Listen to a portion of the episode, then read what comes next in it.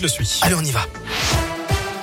Et à la une, cette interpellation après une tentative de meurtre le week-end dernier devant un bar d'une zone industrielle au sud de Mâcon. Un homme gravement touché à la gorge par un coup de couteau.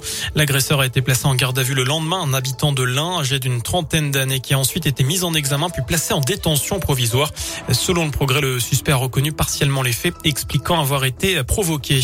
Les témoins se succèdent au procès de Nordal Landais, huitième jour d'audience aux assises de l'Isère à Grenoble où l'ancien maître chien est jugé, notamment pour le meurtre de la petite Maëlys lors d'un mariage à Pont-de-Beauvoisin. Plusieurs invités sont interrogés ce mercredi. Je vous rappelle que l'accusé risque la réclusion criminelle à perpétuité. Le verdict est attendu en fin de semaine prochaine. Je n'ai tué personne et je n'ai blessé personne. Les mots de Salah Abdeslam interrogé aujourd'hui sur le fond du dossier pour la première fois depuis l'ouverture du procès des attentats du 13 novembre 2015. Il est, je vous le rappelle, le seul membre encore en vie des commandos qui ont fait 130 morts à Paris et à Saint-Denis. Dans la région, un impressionnant incendie à la Banque de France à Chamalières, c'est dans le Puy-de-Dôme. Les pompiers ont été mobilisés ce matin peu après 10 heures sur un feu touchant un des bâtiments du site Auvergnat. 34 personnes ont été légèrement blessées pour des intoxications liées aux fumées. 10 d'entre elles, dont deux pompiers, ont été évacués à l'hôpital. L'incendie est parti du laboratoire de design de billets. Il est désormais circonscrit. Le convoi des libertés s'était lancé ce matin de Nice, direction Paris, puis Bruxelles, en passant par différentes villes de France.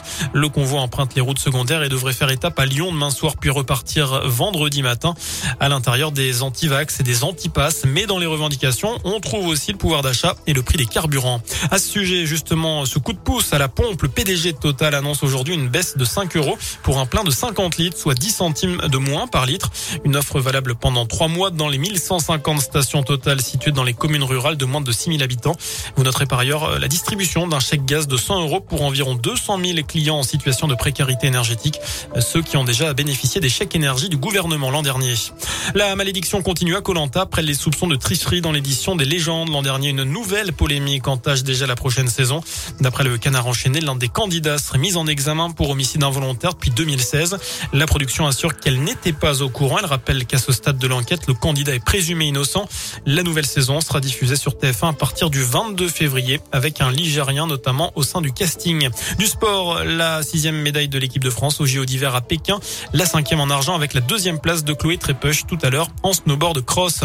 Enfin, la maison d'Isieux lance une campagne de financement participatif. il s'agit de récolter des fonds pour terminer la réalisation d'un court métrage d'animation qui devrait sortir au printemps. Un film d'animation réalisé à partir de rouleaux de dessin fait par les enfants de la colonie d'Isieux en 1943. Avant donc la rafle du 6 avril 1944 qui a conduit à la déportation de 44 enfants et de 7 éducateurs. Pour finaliser le court métrage, il manque 30 000 euros, d'où cet appel aux dons. Plus d'infos sur radioscoop.com. Excellente fin de journée. Merci beaucoup.